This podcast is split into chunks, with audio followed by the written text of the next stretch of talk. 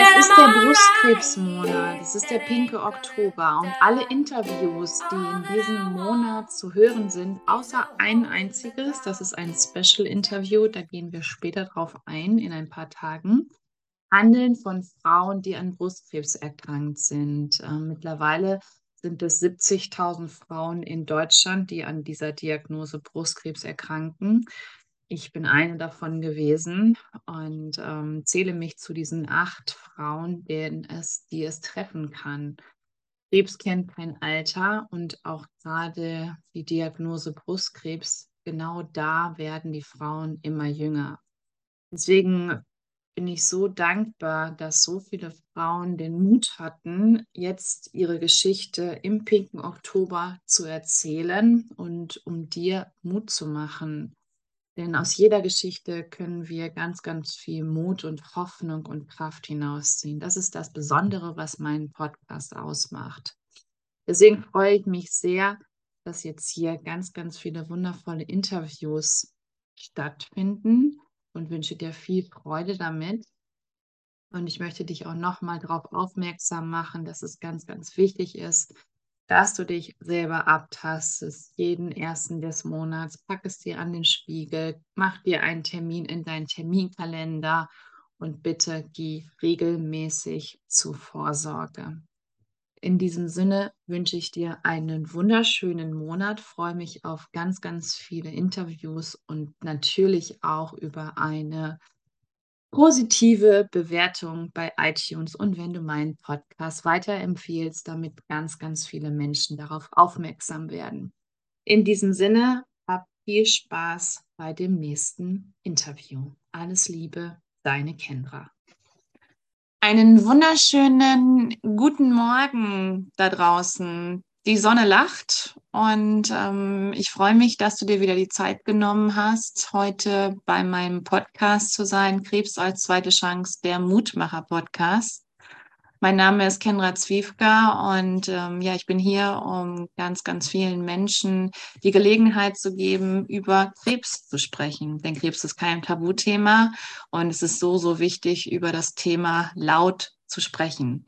Deswegen habe ich heute auch einen ganz, ganz tollen Gast bei mir. Und Britta und ich, wir kennen uns jetzt schon seit ein paar Jahren. Wir wohnen auch gar nicht so weit voneinander entfernt. Und ähm, wir haben uns auf der YesCon kennengelernt. Und ähm, ich stelle sie dir jetzt mal vor, aber kurz zu ihr selber. Britta ist 52 Jahre alt, hatte die erste Diagnose 2013, ist sie an Brustkrebs erkrankt. Und ähm, 2018 kam dann ein Rezidiv. Als das Rezidiv kam und auch schon vorher, nur war es vorher noch nicht ganz so viel möglich, aber vor allem ab 2018 brachte sie Bewegung in ihren Alltag und nicht nur Bewegung, sondern Sport, Laufen. Man könnte so sagen, sie ist dem Krebs davongelaufen und ähm, wir quatschen da heute drüber, wie wichtig es ist, Sport zu machen, wie wichtig es ist, sich zu bewegen, auch gerade während der Therapien und was das alles mit Britta gemacht hat. Äh, Britta arbeitet selber bei den Pinken Zitronen. Das ist eine ganz, ganz coole Selbsthilfegruppe in Hannover. Machen mittlerweile unglaublich viel Pink Runners. Ähm, die haben die Drachenbro Drachenboot-Liga, die gerade bei den Olympischen ähm, Spielen waren und ähm, drei Goldmedaillen gewonnen haben. Und das ist ziemlich, ziemlich cool. Und ähm, sie machen so viel mehr. Sie machen viel für Kinder und ähm, auch Yoga mittlerweile. Und Britta ist natürlich, wie kann man es anders sein, bei den Pink Runners und unterstützt diese. Und da quatschen wir heute drüber. Liebe Britta, herzlich willkommen. Schön, dass du da bist. Hallo, liebe Kendra. Ja, ich bin total glücklich, dass es jetzt endlich mal geklappt hat, dass ich bei dir im Podcast sein darf, weil ähm, erstens, wir kennen uns schon länger und ähm, ich verfolge deinen Podcast und außerdem ist es mir wirklich eine Herzensangelegenheit, über dieses wichtige Thema ähm, Bewegung bei und gerade nach Krebs zu sprechen. Und deswegen war ich auch direkt heute schon laufen, weil ich wusste, du bist heute in meinem Podcast und da habe ich gedacht, oh, da muss ich doch erstmal schnell ein gutes Vorbild sein und eine Runde laufen gehen. Nein. Ja, genau. Ähm, liebe Britta, lass uns doch noch mal in die Vergangenheit zurückreisen. Ähm, wo standest du genau gerade 2013? Was war gerade los in deinem Leben? Ja, eine ganze Menge eigentlich. Wir waren gerade von ähm, Hannover, also von der Stadt aufs Land gezogen, war wirklich so ziemlich viel im um Umbruch, die Kinder noch relativ klein. Ähm, Kind von einer Schule in die andere und ist natürlich erstmal so eine Umstellung. War also ziemlich viel Stress auch in der Zeit. Also musste meine Tochter mal nach Hannover in den Kindergarten bringen, habe gearbeitet. Ja, und dann war man gerade so angekommen und plötzlich ähm, äh, mein ähm, Gynäkologe damals, der aufgrund meines sehr dichten Brustgewebes ähm, immer ähm, Ultraschall gemacht hat, meinte dann plötzlich, ja, ähm, da ist was, wollen wir warten drei Monate, weil ich kann mir das bei Ihnen eigentlich gar nicht vorstellen. Ähm, aber guckte mich an und hat gesagt, nein, wir warten nicht. Mhm.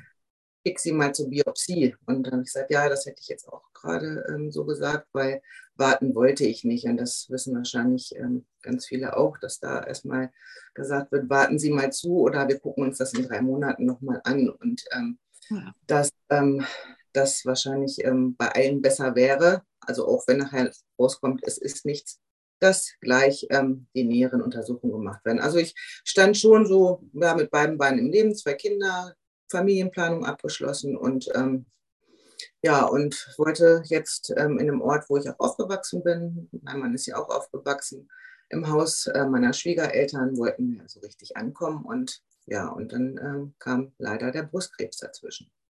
Hm, okay. Ähm, das ist jetzt ja schon eine Weile her. Was hat sich 2013, würdest du sagen, geändert ähm, zu, jetzt sagen wir es mal, zu 2018, wo du deine Zweitdiagnose bekommen haben? Ähm, war damals, gab es damals schon die gleichen Chemotherapien oder war das noch was anderes? Ähm, wie war das damals genau? Ja, ich habe schon festgestellt, dass, also, dass sich da wahnsinnig schnell was ändert.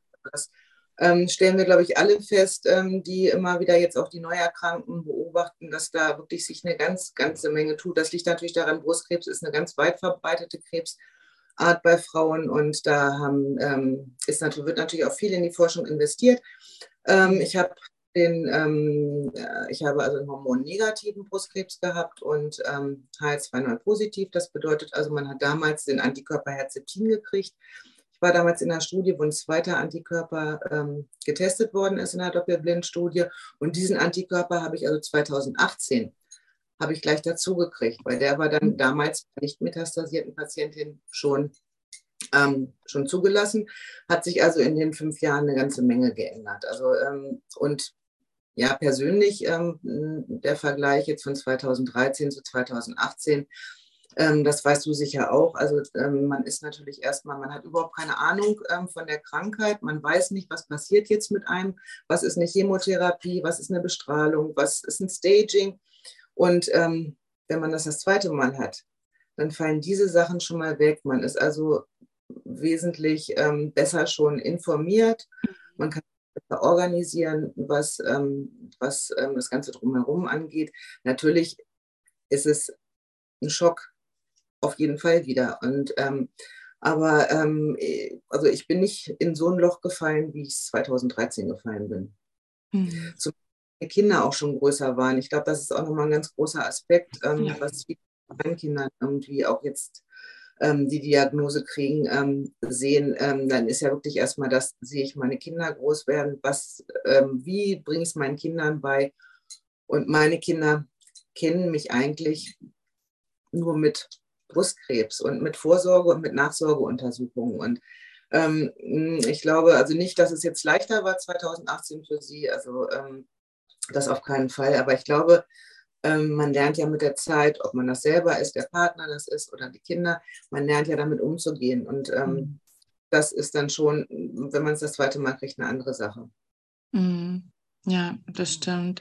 Ähm, 2013, als du dann die die Diagnose bekommen hast, ging es dann ganz klassisch weiter, dass du erst operiert worden bist oder hattest du erst Chemotherapien? Ähm, das, das hat sich zum Beispiel auch in den letzten fünf Jahren geändert. Also es wird ja diesmal, also es wird oder jetzt wird ja meistens erst Chemotherapie gegeben, der Tumor wird markiert und nachher ist manchmal kaum noch was da. Das ja. war 2000 noch nicht so. Mhm. Ähm, also dreimal Brusterhalten operiert worden, weil immer noch was war, also auch oh. kosmetisches Ergebnis. Ähm, und ähm, danach, nach den drei OPs, als dann wirklich alles weg war, da startete dann die Chemotherapie und die Bestrahlung im Anschluss. Mhm. Wie war das für dich? Also wie hast du die Chemotherapien, ähm, ja, sagen wir es mal so, überstanden? Hattest du viele Nebenwirkungen oder ähm, warst du vorher schon sportlich oder fing das da erst an? Oder äh, magst du uns mal mitnehmen? Ja, also was heißt sportlich? Also ich habe mal ein halbes Jahr, als ich ganz jung war, ähm, auf Teneriffa als ähm, Sportanimateurin gearbeitet, habe da schon eine ganze Menge gemacht. Aber das war immer nur so, dann, ja, dann kamen die Kinder. Mhm. Was mache ich jetzt für einen Sport? Laufen ist ein Sport, den kann man überall machen, den kann man zu jeder Tages- und Nachtzeit machen. Man braucht nur Schuhe. und es ist gerade mit kleinen Kindern. Wenn die abends im Bett sind, der Mann ist zu Hause, dann zieht man sich die Laufschuhe an und läuft los. Ähm, wenn man denn noch die Kraft dazu hat. Also das ist ja mit kleinen Kindern auch nicht ganz so ähm, selbstverständlich. Ja, und ähm, es war eigentlich so, ich habe die Chemotherapien wirklich ganz gut überstanden. Ähm, ich hatte noch immer meinen Vater vor Augen, der mit Anfang 30 ähm, an Leukämie gestorben ist, ähm, oh. Anfang der 80er Jahre. Und da war das so Chemotherapie, man hat jedes Gift, was man kriegen konnte, reingeballert und ähm, das war's. Und das ist ja mittlerweile schon so, dass das sehr differenziert ist. Und mhm. ich habe wirklich tolle Medikamente, ne? also du kennst das ja vielleicht auch, dieses Medikament, was man vor der Chemotherapie ähm, kriegt, dieses Psychopharmaka, was das Brechzentrum im Kopf lahmlegt. Und ähm, klar, ich habe mich die ersten drei Tage immer schlapp gefühlt und ähm, ne, aber dass ich, dass mir schlecht war oder so eigentlich überhaupt nicht klar, Geschmack, Geschmackssinn oder so war weg. Und ich habe schon, ähm, ich war gerade auch anderthalb Jahre krankgeschrieben und ähm, ich konnte meinen Alltag mit den Kindern so einigermaßen bewältigen und ähm, habe dann aber irgendwann äh, gesagt, auf dem Sofa liegen, nur das geht auch nicht, ich will mich bewegen und ähm, bin dann aber nicht gleich losgelaufen. Ich habe dann versucht, wirklich ähm, ein, zwei Tage nach der Chemotherapie eine Runde durchs Feld zu gehen, wirklich nur mhm. zu gehen, kurz immer mehr, dann habe ich am Walken angefangen und nach einer Woche ging es dann schon, dass man zwei Kilometer gelaufen ist und aber langsam und ja, das ähm, hat schon was mit meinem Körper gemacht. Ich habe gemerkt, klar, der innere Schweinehund und auch die Nebenwirkung, der Körper war geschwächt. Mhm. Schon gemerkt, aber ich habe danach gemerkt, dass es mir wirklich gut ging, dass es mhm. Sauerstoff irgendwie durch den ganzen Körper ähm, durchgeflossen ist, ne? also von der Atmung, äh, frische Luft. Ähm, wie gesagt, also Laufbahn ist auch nicht so meins.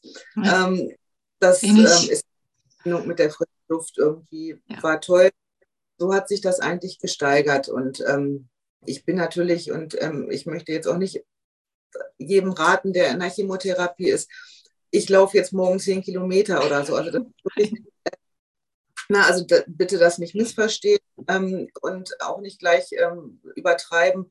Jede Bewegung ist gut und ähm, jeder muss das für sich selber sehen, wie es einem geht. Und die Chemotherapie wirkt auch bei jedem anders. Und ähm, ähm, genau wie andere Krankheiten auch oder andere Therapien oder andere Medikamente auch bei jedem anders wirken. Also jeder so, wie er das ähm, mit seinem Körper vereinbaren kann.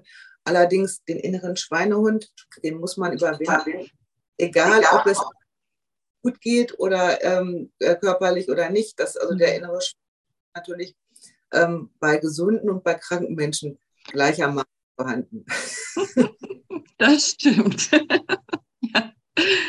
Ähm, dann hast du ja gesagt, dass du 2013 gleich dreimal brusterhaltend operiert ähm, worden bist. Also kannst du uns da so ein bisschen was von erzählen? Wie, wie ist das so heutzutage oder wie, beziehungsweise wie war das von 2013 bis 2018, was die Brust anging? Ähm, war die dann eben immer sehr sehr prall durch die Bestrahlung dann auch oder ähm, hat sich das Ganze wieder gelegt, weil wenn man dreimal operiert worden ist, ist es ja schon ein Wort zum Sonntag, ne? Ja, also es war schon so, ähm, jetzt im Nachhinein, aber da will ich jetzt auch keinem irgendwie einen äh, Strick draus drehen oder ähm, ähm, im Nachhinein ähm, denke ich mir, es wäre wahrscheinlich besser gewesen, ich hätte mir 2013 die Brust abnehmen lassen. Bloß das kosmetische Ergebnis ähm, was ja auch nicht eine ganz ähm, ja, kleine Rolle spielt, mhm. Ähm, ähm, war halt okay. Und ähm, es fing dann ja aber wirklich nach diesen vier Jahren an oder viereinhalb Jahren, dass die Narbe, dass es hart war, dass, ähm, dass ich gemerkt habe, da ist irgendwas anders. Mhm. Dann auch irgendwann als Narbenrezidiv diagnostiziert worden ist, aber am Anfang noch gar nicht so aussah, als ob es eins ist. Ähm, ich habe aber so ähm, eigentlich ja, also dass ich jetzt Schmerzen in der Brust hatte, äh, nicht. Also mir wurden gleich am Anfang leider über 20 Lymphknoten entfernt, ähm, weil der Wächter-Lymphknoten ganz, ganz leicht angegangen war. Mhm. Also der war nicht, ne, also der hat jetzt nicht, da war nicht richtig viel drin. Wahrscheinlich gerade eine Woche vorher oder zwei Wochen vorher sind die Krebszellen da rein. Und daraufhin haben, ähm, haben die Ärzte halt gesagt, wir räumen da jetzt mal aus. Da habe ich auch immer noch Probleme mit. Ich gehe auch noch zur Lymphdrainage mhm. und ähm, das war natürlich dann auch ähm, schon als Brusterhalten operiert worden ist ein Thema. Dass, ähm, mein Arm ist also anderthalb Zentimeter ähm, mehr, hat mehr Umfang, was aber, denke ich mal, ähm, nicht so wild ist. Also durch die Lymphdrainage wird das immer wieder kontrolliert und ich muss keinen Armstrumpf tragen, ich habe keinen Lymphödem und ich mhm. bin da also ganz guter Hoffnung, dass es auch nicht mehr kommt. Mhm.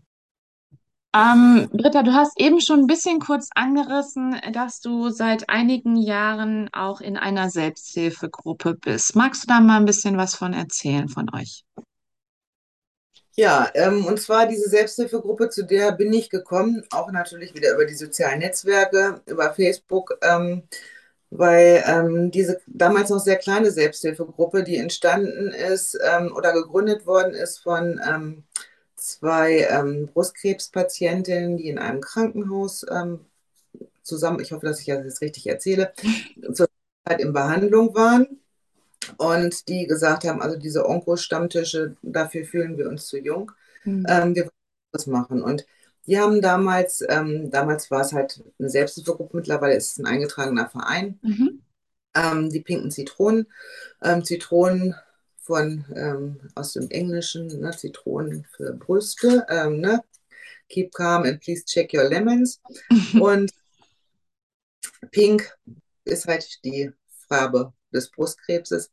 Mhm. Und sich damals gegründet und haben damals ähm, auf Facebook ähm, ähm, noch andere Frauen gesucht, die Brustkrebs haben, die einmal die Angel Run teilnehmen. Da habe ich mich, ähm, habe ich mich im, mit denen habe ich die kontaktiert und wir haben dann immer die Angel Run. Damals doch, glaube ich, wir waren ich, zu sechs oder zu sieb das erste Mal.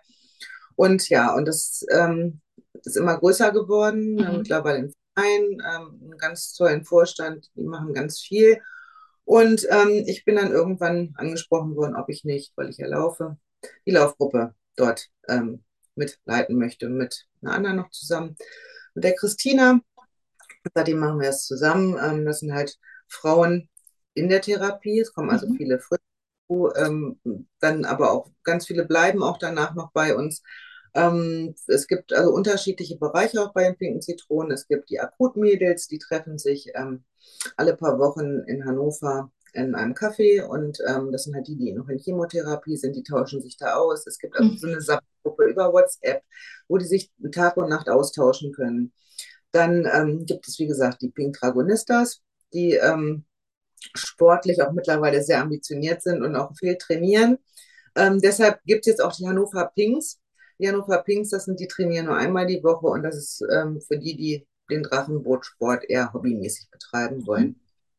Ja, wir haben mittlerweile auch eine Yoga-Gruppe, ähm, die, ähm, die ähm, das in Präsenz machen zum Teil, aber auch als ähm, also Online-Format, was natürlich während Corona jetzt ähm, sehr gut angenommen worden ist und sich auch etabliert hat. Es gibt aber auch Vorträge von Experten per Zoom-Meeting. Wir haben ähm, Stammtisch geplant, einmal im Monat ähm, in Hannover. Und ähm, ja, machen halt immer noch mal die Angel Run einmal im Jahr. Mhm. Ähm, ein Projekt für Kinder, was im Moment ähm, nicht so frequentiert wird. Das ist so, ruht im Moment so ein bisschen. Wir haben aber zwei Gruppen gehabt, einmal für kleinere Kinder, einmal für Jugendliche.